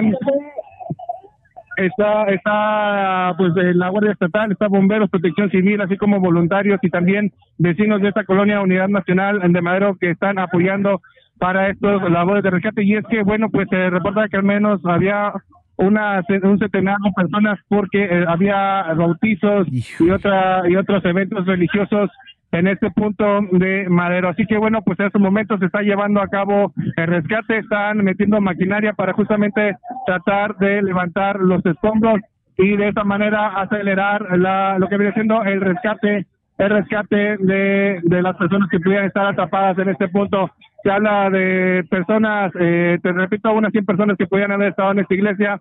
Hasta el momento no tenemos un reporte de personas lesionadas ni fallecidas. Sin embargo, pues la gente está apoyando en que retirar estos escombros. Incluso también aplican esos protocolos que vimos en los sismos de la Ciudad de México eh, eh, de guardar silencio para tratar de ubicar a las personas que están entre los escombros. Zamacona. Oye, ¿hay alguien ahí, tú que te encuentras en el lugar, eh, con quien podamos platicar? ¿Alguna autoridad, Carlos? Todas, Ahí? todas las autoridades se encuentran trabajando eh, en el rescate. No puedo ah, platicar con alguno de ellos para saber el número de personas que estaban en el interior del inmueble. Y bueno, pues es difícil, solamente estoy relatando lo que estamos viendo. Incluso ahorita ya llegaron eh, vecinos con palas, con cubetas para quitar todos los escombros que puedan estorbar a las autoridades de emergencia para que puedan a acelerar los trabajos de rescate. Híjole, bueno, oye, En este, estos momentos, pues, acaba de llegar ya la Secretaría de la, de la Marina también a apoyar a estos trabajos de, de- del derrumbe. Se encuentra también la Cruz Roja Mexicana, grupos voluntarios y también están pidiendo el apoyo de todas las personas que pudieran tener unidades 4x4 para acelerar estos trabajos. Están retirando también lo que viene siendo una protección que tenía esta iglesia, que es de puro acero, para acelerar lo que viene siendo el rescate de personas, también con el apoyo de la Guardia Nacional y bomberos de la zona conurbada. ¿Nos puedes repetir en qué punto es esto que nos estás informando? Esto pasa en la colonia Unidad Nacional de Ciudad Madero, a la- en la zona sur de Tamaulipas. Híjole, oye, bueno, pues eh, si lo permites, vamos a estar en contacto contigo. Si tienes alguna autoridad que pudiéramos eh, entrevistar, etcétera, pendientes de- de a ver si, si te puedes comunicar aquí a cabina y estamos pendientes. Vamos con el cable. Bueno. Con, la- con la- con información de, de, de- bueno, pues estamos aquí en este punto, están llevando los labores de rescate. Gracias, gracias, Carlos. Híjole, qué tragedia, ¿eh? Qué tragedia. Eh, esto, le repito, allá en Tamaulipas. Oiga, el Servicio Meteorológico Nacional, digo, porque también es eh, pues parte importante de lo que le quiero informar y la información que le estoy dando es de www.heraldodemexico.com.mx. El Servicio Meteorológico Nacional advirtió en su más reciente comunicado que durante los próximos días va a circular aquí en nuestro país la onda tropical número 28 y el frente frío número 4, lo que bueno, pues va a dejar un clima de lluvia para diferentes estados. Eh, de acuerdo con Conagua, lo anterior también ha provocado que se incremente la posibilidad de un nuevo desarrollo ciclónico hasta en un 40%. Imagínense. Bueno, pues ahí está. Tenemos información también de mi compañero Héctor Vieira. Más de 27 medios de comunicación, plataformas digitales, universidades, empresas y organizaciones firmaron el pacto entre medios por iniciativa de la Organización a favor de lo mejor para abrir sus espacios e historias de mexicanos y mexicanas que inspiren a tener un país mejor. En el Alcázar del Castillo de Chapultepec se presentó el proyecto Yo creo en un México mejor, en el que cada primer domingo de mes, durante un año, los medios presentarán historias de mexicanas y mexicanos que transforman a México y al mundo. Al respecto, la directora de A Favor de lo Mejor, Gabriela Delgado, destacó la suma de voluntades y dijo lo siguiente. Por un lado, visibilizar las historias que ya inspira, que inspiren, motiven y generen también emociones positivas entre los mexicanos, para que ellos y nosotros nos veamos como protagonistas de la historia. El segundo es construir una narrativa de país a partir de noticias que destaquen el ingenio mexicano, la creatividad, las soluciones innovadoras para la resolución de conflictos o también los problemas sociales. Y el tercero, creo que vamos a coincidir que nos surge, es reforzar los lazos de comunidad. Por su parte, Katia Chazarreta, la primera mujer mexicana en viajar al espacio, advirtió de la fuga de talentos mexicanos al extranjero, al recordar que el 17% de las personas que trabajan en la NASA son mexicanos. Es la voz de Katia Chazarreta. Esos mexicanos que lograron llegar a la NASA, uno de los lugares con más competencia a nivel internacional, que lograron llegar a la NASA, no los aprovechamos aquí, en su propio país. Pero ¿qué creen? Esos mismos mexicanos que están trabajando en otros países, en esta tecnología tan increíble, si les preguntas a cada uno de ellos, si tienes esta oportunidad en tu país, ¿te regresas? Me van a decir que sí. Katia Chazarreta también recordó que en el Senado se presentó una reforma constitucional espacial. La iniciativa, explicó, está esperando su votación para que faculte al Congreso y se regule en la materia. Por su parte, Juan Francisco Ili Ortiz, decano de los empresarios de medios impresos, reafirmó que México es más grande que sus problemas y esto fue lo que dijo. Será un compromiso permanente el poder reforzar lazos de comunidad para demostrar que juntos somos capaces de lograr grandes cosas. En tanto, Ninfa Salinas Sada, presidenta del Comité Ejecutivo de Grupo Salinas, subrayó que el objetivo es visibilizar la historia de mexicanos referentes. Así lo dijo. Estamos escasos de liderazgo en este momento en nuestro país, pero no estamos escasos eh, yo creo que eh, no estamos escasos en la realidad, es decir, allá afuera México está lleno de historias fantásticas. Estamos quizá escasos en la comunicación que estamos recibiendo y estamos quizá escasos en todo esto que estamos leyendo, oyendo desde la televisión, desde los radios, desde los periódicos. Por eso hoy estamos haciendo el compromiso. Cabe destacar que los representantes de los 27 medios firmaron el pacto compromiso, entre ellos Heraldo Media Group. Con información de Luis Pérez Cortad, Héctor Vieira, Heraldo Media Group. Muchas gracias, Héctor Vieira. Oiga, servicio a la comunidad, por favor. Mire, ya le compartí ahí en redes sociales, arroba Samacona al aire, la foto de Coco. Coco es una perrita, es eh, de raza mestizo, color blanco y trae un collar verde claro. Eh, pues bueno, digo, su olfato no está tan, tan bien y necesitamos de su ayuda para que pueda regresar a casa. Se perdió el día de ayer. 30 de, septiembre, fue vista por última vez ahí en los tacos Don Frank, que están en la colonia del Valle, en Mier y Pesado. Entonces ahí la vieron por última vez. Si usted, eh, pues, eh, tiene alguna seña, quizá alguna perrita o perrito parecido eh, está por ahí, le voy a dar un número telefónico para que se pueda poner en contacto, por favor. Um, así que bueno, es el 55 45 51 21 41 y 55 91 64 28 16. Volvemos.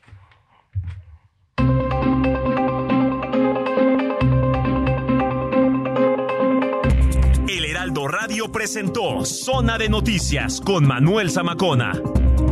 Los esperamos la próxima semana desde el epicentro de la información.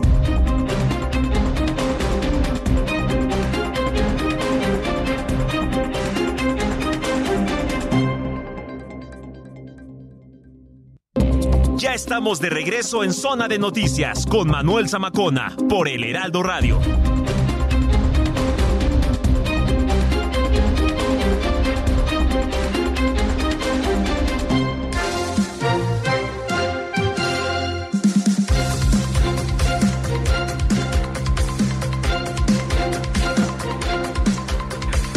Son las 3 de la tarde.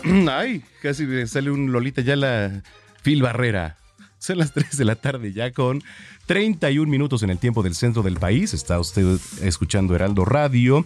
Me da mucho gusto y como se lo adelanté al inicio de este espacio, ya está aquí en cabina Adriana Ortiz Barraza, escritora, psicoterapeuta, a quien saludo con mucho gusto. Coach también, ¿cómo estás, mi querida Adri? Ay, feliz de poder acompañarte aquí en la cabina en Dominguito, ¿verdad? Domingo. Este, relajado y pues mira, muchísimas gracias por la invitación. Al contrario. Oye, bueno, pues ya tu segundo libro, Mujeres Imparables, que por cierto el primero se vende muy bien. Ahorita Sí, me estabas platicando. ¿Cómo? A ver, vamos por partes. ¿Qué tal al, al primero? Cuéntanos. Pues al primero la verdad es que ha tenido una gran respuesta, ¿no? De del público en general. La verdad es que sabes qué? que mis libros están diseñados para que cualquier persona de cualquier condición social o incluso no educativo puedan Claro. leerlo. Es un libro muy accesible es en ese sentido, muy fácil, de muy fácil lectura. Le fue muy bien.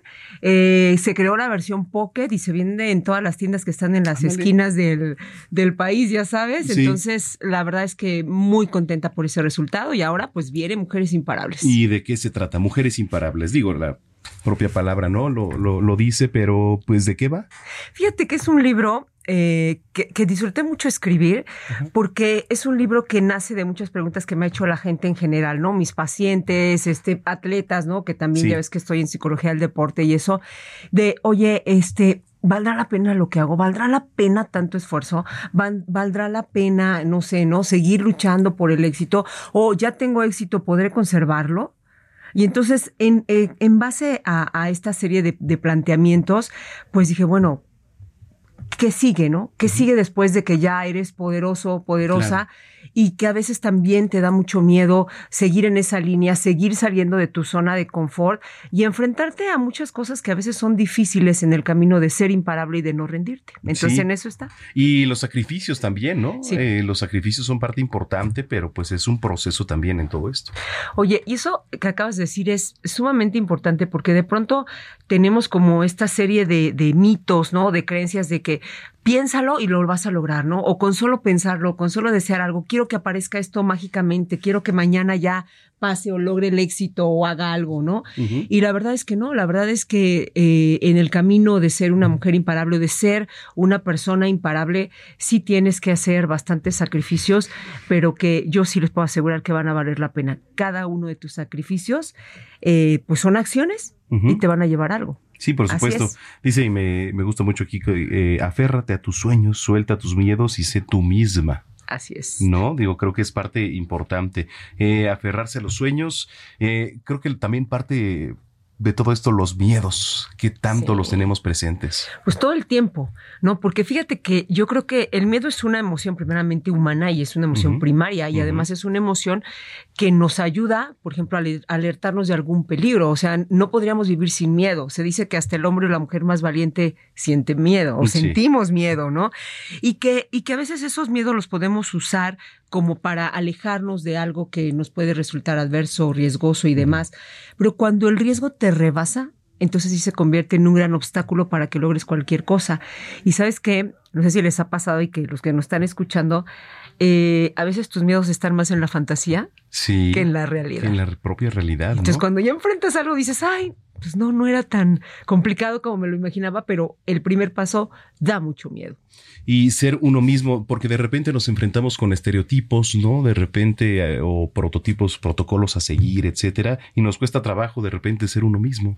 O, eh, o por otro lado también estamos como en estas expectativas que los demás tienen sobre ti. Ándale. ¿no? O a lo mejor estás buscando un sueño que te dijo tu papá o tu mamá o alguien, ¿no? Y no el tuyo. Y no es el tuyo. Entonces, ser uno mismo, eh, pues eh, parece muy fácil y debería de serlo así, pero no es tan fácil precisamente por todo lo que tú dices, ¿no? Lo que venimos cargando. Entonces, en el libro, pues hay una serie de herramientas que te van a ayudar como a descubrirte.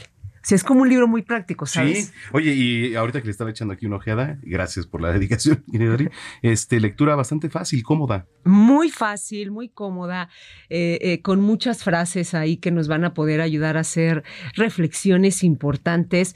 Y bueno, eh, fíjate que, bueno, e- es fácil la lectura, pero a veces puede ser incómoda en el sentido de que vas a leer cosas que quizá eh, no te has cuestionado o has tratado de evitar y, y de pronto verlas ahí plasmadas, sí es este Pues es complicado, ¿eh? Pero bueno, pues al final, eh, fíjate que yo siempre, yo tengo un lema que dice que nada realmente importante sucede si estás en la zona de confort. Nada, nada importante va a suceder ahí. O sea, estás muy cómodo, vas a estar muy tranquilo, pero si tú quieres realmente lograr algo importante, sea lo que sea, porque el éxito es diverso, ¿no? O es diferente para cada una, una de nos- uno de nosotros, entonces tienes que salir. Y va a ser pesado. Oye, eh, mujeres poderosas, mujeres imparables, ¿qué más te gustaría? Híjole, no sé. Se viene, se viene una, una saga, ¿no? Sí, es- esperemos, pues, pues mira, a mí me gusta mucho hablar de liderazgo en general, Claro. ¿no? Creo que es una de mis especialidades y creo que podría seguir en esa saga, pero pues veremos, veremos más adelante qué hay. Por lo pronto hay que seguir dando pasos firmes en esta línea y, y, pues a darle con todo. Oye, este, ¿dónde encuentro este libro? Pues está disponible ya en todas las librerías del país, en algunas tiendas también departamentales y lo pueden pedir también directamente a mi casa editorial BR Editoras México y con gusto se los hacemos llegar En a su línea casa. también. eh, Ah, ¿se también, también está en línea, está en Amazon. Ok. Entonces, pues ya está en todos lados esperando pues que les guste y que les pueda aportar algo positivo. Oye, me da mucho gusto platicar contigo, como siempre, mi querida Adriana. ¿Algo más que quieras agregar? Pues mira, que también es importante que aunque sí está, está es un libro pensado en la mujer, los invita también a los varones a leerlo. O sea, yo yo la verdad es que creo en la en la igualdad y la equidad, pero de todos, o sea, sí creo que nos debemos de conjuntar para hacer una sociedad mejor, más justa, nos necesitamos hombres y mujeres de la mano y también en esa línea escribo, entonces también los varones lo pueden comprar. Ok, eso, eso es muy importante porque de repente leemos Mujeres Imparables. Ah, no. es No, hay que leer, hay que leer también a las mujeres imparables, a lo mejor algo podemos aprender. Totalmente. Oye, qué gusto que, que nos hayas podido acompañar aquí un rato. Un placer. Gracias, Adriana Ortiz, escritora, psicoanalista. ¿Y eh, tienes algún, tus redes sociales, por supuesto? Claro que sí, me pueden seguir en Facebook e Instagram, estoy como psicoanalista Adriana Ortiz y también estoy en TikTok ya como Ah. arroba psicoanalista guion bajo Adriana, siempre a sus órdenes para cualquier cita. Eso, eso me gusta. A la orden para el desorden. A la orden. Muy bien, gracias, Adri. De nada aquí. Ya son las 3 de la tarde con 38 minutos.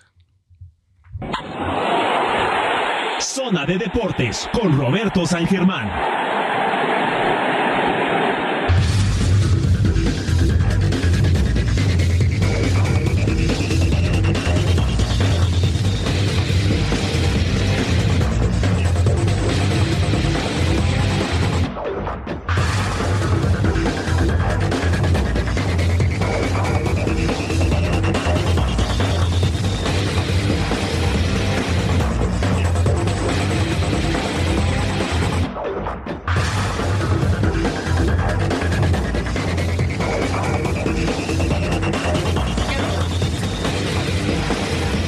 Roberto San Germán con los deportes. ¿Cómo andas, mi querido Robert?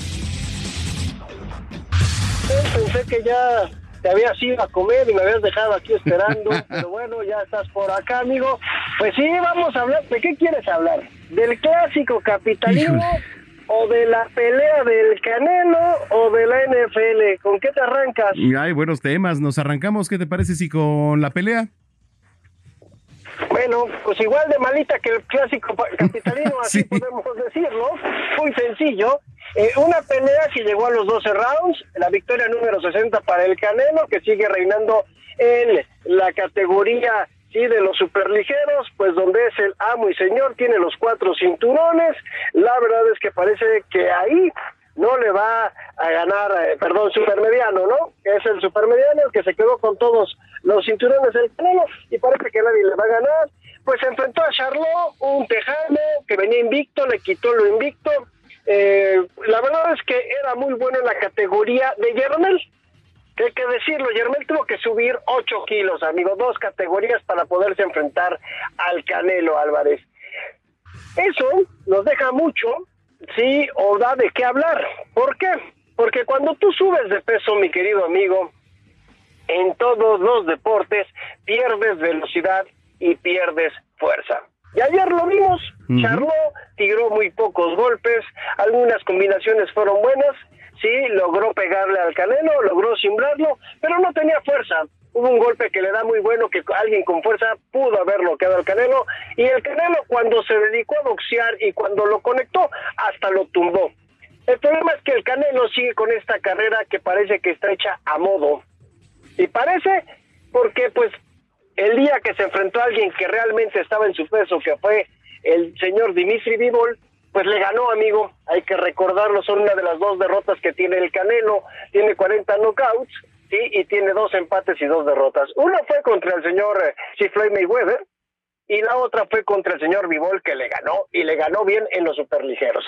Para el supermediano, pues la verdad es que no tuvo contrincante, amigo. Eh, yo no estoy de acuerdo en esta carrera que le han organizado. Fuera del ring es una maravilla como ser humano. Ha hecho cosas loables y la verdad que bien por este hombre. Pero dentro del ring, su carrera cada vez está más manchada. Sí. Sí, sí, sí, mira, coincido. Eh, el tema de la pelea, pues, como tú dices, bastante, bueno, no bastante, pero sí mala. De repente se le critica mucho al Canelo porque no noquea y no ha noqueado. Exacto. Tiene 40 knockouts de 60 peleas, amigo, pero las últimas que pudiéramos decir que es el momento. Queremos ver un knockout como el del de Márquez que le dio a Paquiao, como las eh, sí, somos muy sanguinarios si quieres decirlo así, las golpizas que se daban eh, Barrera, ¿no? También este que, que vimos no con el terrible Morales eh, las de Sal Sánchez en su época o sea las del Finito las que el Púas Olivares todas estas grandes peleas que daban los mexicanos no Sí, con el totalmente. Canelo no los tenemos, con el Canelo no los tenemos. Me gustan más las del Pitbull, amigo. El Pitbull, Isaac, el Pitbull es buenísimo, se brinda. El, el- el vaquero Navarrete también. Las del Canelo no, las del Canelo se vuelven previsibles y aburridas. Sí, sí, sí, sí. Ojo, ojo, lo que estoy diciendo lo digo desde un sofá. ¿Ok? No estoy en el cuadrilátero, porque la gente me puede decir, a ver, súbete, echarte un tiro. No, yo no soy boxeador, la verdad, mi querido amigo, y no voy a arriesgar mi vida a subirme un cuadrilátero. Eso es lo que también hay que ponernos a ver. Pero creo que el Canelo falta esa pelea, amigo, que todo México quiere ver, en donde ya digamos, ok, compadre, ya nos callaste la boca, con un rival que te ponga en aprietos. Y lo vimos con Vivol. Vivol lo puso en aprietos y no pudo hacer nada el Canelo, amigo. Tuvo que decir al final, no me preparé bien, ¿no? Así es. Oye, bueno, y antes, un poquito antes de la pelea, se llevaba a cabo el clásico, bueno, sí, clásico capitalino, Pumas contra América. Sí, mira, un partido, mi querido amigo, que... Mira, el turco Mohamed se queja, fue el director técnico de la América, un tipo que llegó y que dijo que los árbitros llegaron a cumplir nada más las órdenes, sí, de lo que daba la directiva de la América. Eh, y la verdad, la verdad es que, querido amigo, este partido, si lo vemos y lo pa- partimos en dos, fue de dos tiempos. El primer tiempo Pumas no atacó, creo que tuvo un tiro al arco, y después pues lo regaló el turco Mohamed. En el segundo tiempo fue más incisivo cuando se dio cuenta que podía hacer daño. A la América le faltó mucho, sí, su mejor jugador, Diego Valdés, pero, amigo, ayer el arbitraje con el VAR están perdidos. El señor Cáceres, discúlpame, pero si vas a poner a un árbitro que no tiene experiencia en un clásico, pues velo fogueando. Ayer el gol que le anulan a Henry Martin, hay un penal antes a Henry Martin. Y era clarísimo del tamaño del estadio y era roja para el jugador de, la- de- los Pumas, porque fue plancha y arriba del tobillo, ¿sí? Si nos vamos con esa, porque también no faltan los medios que siempre, es que la América siempre es el que es beneficiado, amigo. Es que la América es el que siempre ayudan. Es que la América compran a los árbitros. Estaba ese penal. Luego le marcan un penal al América, el del cabecita. ¿Se pudo marcar o no? También esa es otra. Viene otra jugada, la del Chino Huerta contra Kevin Álvarez, ¿sí? Que también se pudo o no marcar penal. Sí. ¿sí? También hay otra jugada en un remate de Dineno con Lichnowsky. También se pudo haber marcado penal. El problema es que el VAR ya echó a perder el fútbol porque muchas de estas jugadas que eran de apreciación antes, nadie reclamaba.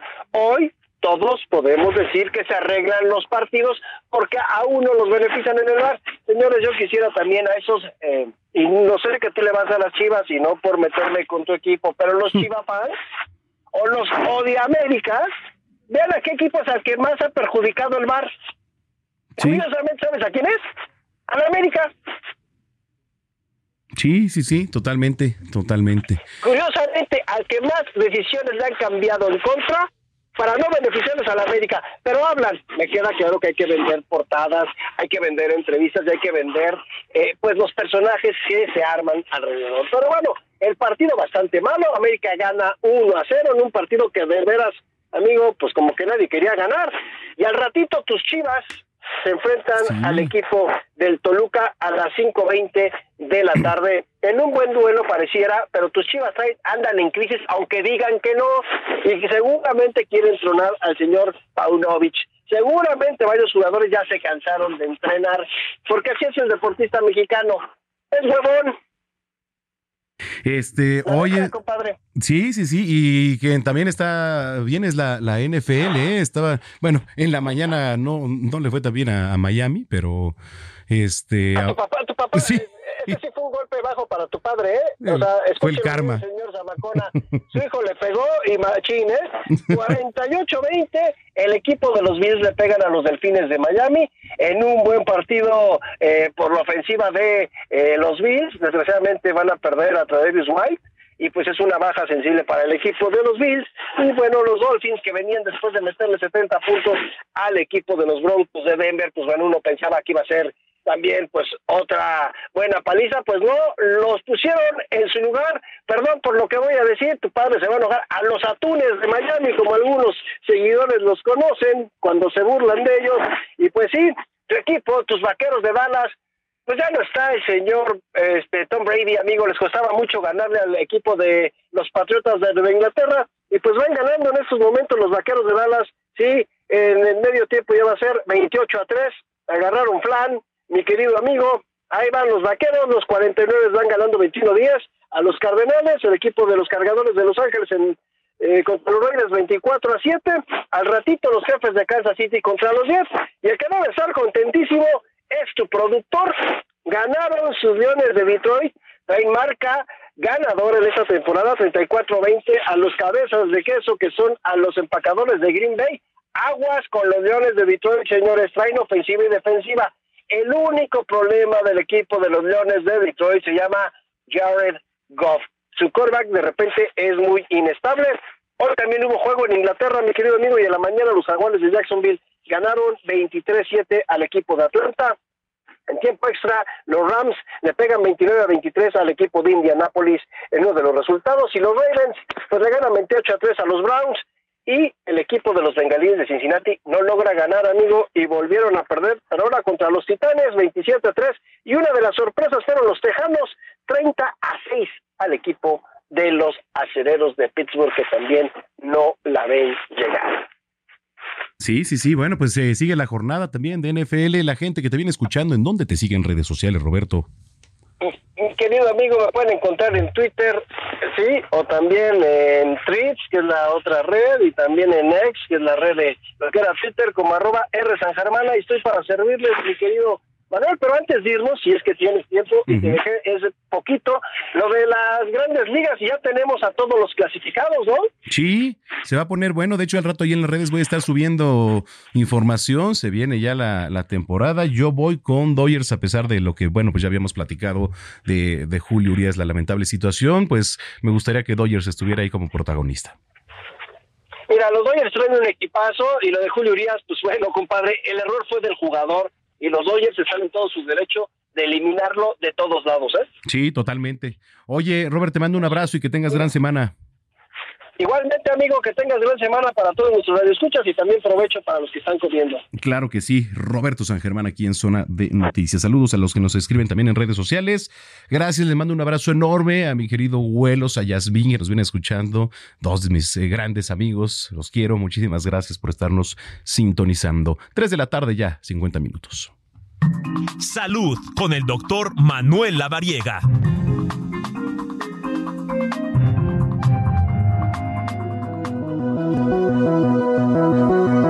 Y como cada fin de semana, en la línea telefónica, mi tocayo, el doctor Manuel Lavariega, de los mejores médicos. ¿Cómo estás, tocayo? Mi querido amigo, qué gusto saludarte. Un fuerte abrazo para ti, a todos en cabina y a todo el auditorio. Gracias. ¿Con qué nos arrancamos esta tarde de domingo? Hoy vamos a platicar del Día Mundial del Corazón que celebramos hace un par de días. pero creo que vale la pena, Tocayo, que hablemos de estos 10 puntos que pues prácticamente no sabemos que suceden en nuestro cuerpo y que ni siquiera nosotros nos damos cuenta, porque esto sucede en automático. Sí, totalmente. Oye, qué importante, ¿no? Pues el órgano yo creo que más importante. Sí, claro, y fíjate, Tocayo, que el corazón humano late aproximadamente 100 mil veces al día, lo que equivale aproximadamente, fíjate este dato, 2.5 mil millones de latidos en promedio en la vida de una persona. Entonces es una máquina perfecta. Una máquina perfecta. Este, ¿cómo cuidarlo? ¿Qué tenemos que saber de- del corazón, Tocayo? Hay que cuidarlo porque evidentemente sabemos de muchas enfermedades asociadas. Las más comunes, la hipertensión arterial, las grasas altas en sangre y también el riesgo de infarto al miocardio. Así que siempre vale la pena pues estar pendientes de justo la salud del corazón. Hay que checarlo con un electrocardiograma, hay que checarlo para ver los latidos, hay que checarlo sobre todo también en cuestión de grasas, porque muchas veces estas grasas pueden llegar a obstruir los vasos sanguíneos y sobre todo también hay que cuidar su tamaño, porque cuando el, el corazón crece se llama insuficiencia cardíaca. Así es, ahí está. Bueno, pues eh, eh, la- las redes sociales, eh, Tocayo, y recomendaciones para quien nos viene escuchando. Claro que sí, lleven siempre una dieta balanceada, no fumen, hagan ejercicio y sobre todo aún disminuyan el consumo de sal, que eso es importantísimo. Oye, ¿cómo afecta, cómo afecta el consumo de sal ahorita que lo, que lo venías escuchando? El consumo de sal, cuando nosotros comemos sal de manera regular, que la necesitamos para tener la suficiente cantidad de yodo en nuestro cuerpo, más o menos dos gramos de sal al día. Los invito a que cuando vayan a los taquitos vean los sobrecitos de sal. Ahí más o menos cada sobrecito tiene 0.5 gramos. Entonces, como un máximo podemos consumir cuatro de sobrecitos de esos al día. Cuando pasamos este consumo de sal, regularmente puede generarse una condición de retención de líquido, de aumento de sodio en nuestro cuerpo y eso puede condicionar a vasoespasmo permanente. Entonces, por eso es importante sugerirle a los pacientes hipertensos que disminuyan el consumo de sal para que no se agrave la hipertensión. Totalmente. Bueno, oye, me dio mucho gusto saludarte como siempre. Gracias, eh, doctor Manuela Variega. Muchas gracias, un fuerte abrazo y buen provecho a todos. Gracias, igualmente. Bueno, pues es el doctor Manuel Lavariega aquí en Zona de Noticias. Bueno, pues ya casi nos vamos. Muchísimas gracias a los que nos estuvieron escribiendo ahí en las redes sociales, arroba Samacona al aire. Lo invito para que lo siga haciendo y estar en comunicación, por supuesto, también ahí. A los estados también que nos eh, sintonizan. eh, muchas gracias. Allá a Monterrey, a Sinaloa también este, en Guadalajara que nos están escuchando. Muchas, muchas gracias. Y también información local. Eh, vamos a estar pendientes porque, eh, bueno, pues eh, hay información. eh, sobre todo en el tema de Tamaulipas, colapsó este techo de una iglesia, hay heridos, um, hay fallecidos, hay confirmados ya, ya fallecidos, entonces pues les voy a estar informando también a través de las redes sociales y en www.heraldodemexico.com.mx. Le mando un saludo a mi tocayazo, a Manolo Hernández, a quien, bueno, pues un gran periodista también, por supuesto. Un abrazo, tocayo, gracias por estarnos sintonizando y gracias también a ustedes. Nos vamos con eh, lo último de nuestra selección musical. Muchísimas gracias. Yo soy Manuel Zamacona, que tengan una excelente semana, pásenla bien y hasta entonces.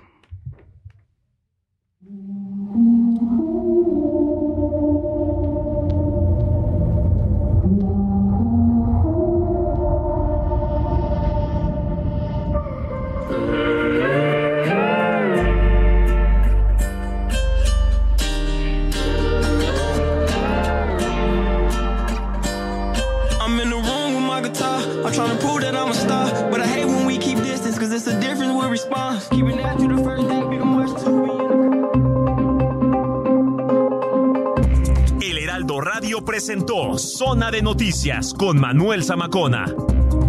Los esperamos la próxima semana desde el epicentro de la información.